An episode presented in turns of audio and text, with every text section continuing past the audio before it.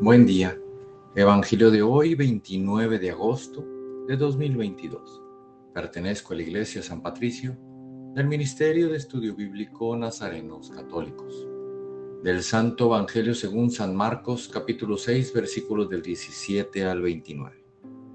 En aquel tiempo, Herodes había mandado apresar a Juan el Bautista y lo había metido y encadenado en la cárcel. Herodes se había casado con Herodías esposa de su hermano Filipo, y Juan le decía, no te está permitido tener por mujer a la esposa de tu hermano. Por eso Herodes lo mandó a encarcelar. Herodías sentía por ello gran rencor contra Juan y quería quitarle la vida, pero no sabía cómo, porque Herodes miraba con respeto a Juan, pues sabía que era un hombre recto y santo y lo tenía custodiado.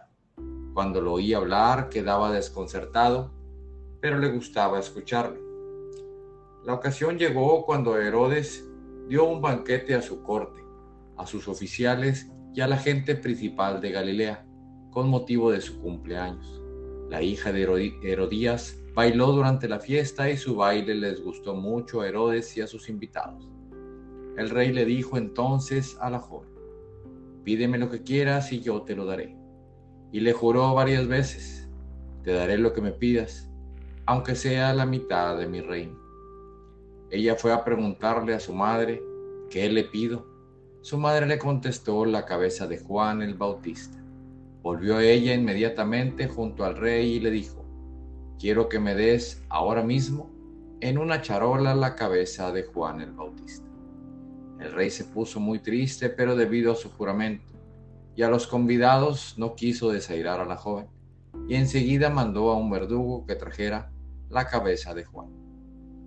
El verdugo fue, lo decapitó en la cárcel, trajo la cabeza en una charola, se la entregó a la joven y ella se la entregó a su madre. Al enterarse de esto, los discípulos de Juan fueron a recoger el cadáver y lo sepultaron. Palabra viva del Señor. Este Evangelio nos hace ver con qué facilidad podemos perder la cabeza con qué facilidad hacemos cosas de las cuales nos vamos a arrepentir más tarde. Aprendamos que ni enojados ni felices debemos tomar decisiones y muchas veces es mejor quedarse callados. Queridos hermanos, ¿cuántas veces hemos contestado al arrebato de una plática por enojo o por estar muy feliz? Y después ya no sabemos cómo decir que no o cómo pedir una disculpa.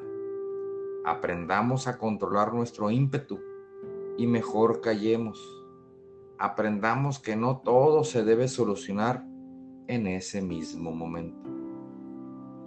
En este día, te invito a que aprendas a controlar tu rapidez al contestar. Analiza si lo que quieres decir realmente lo dice el enojo, el exceso de felicidad y si es mejor esperar a que los sentimientos no se involucren tanto y podamos contestar de una forma ya más coherente o neutral. Siempre que sepamos que vamos a tener una junta, una reunión, una plática de algo donde necesitemos ayuda, Pidámosle al Espíritu Santo que guíe nuestras palabras.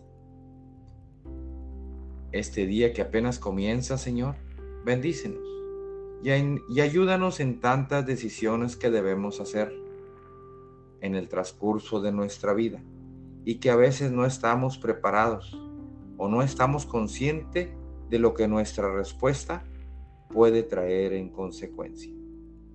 En el nombre del Padre, del Hijo y del Espíritu Santo. Oremos. Nada te turbe, nada te espante. Todo se pasa. Dios no se muda, la paciencia todo lo alcanza. Quien a Dios tiene, nada le falta. Solo Dios basta. Vayamos con alegría al encuentro del Señor. Que tengan un excelente día. Paz y bien para todos.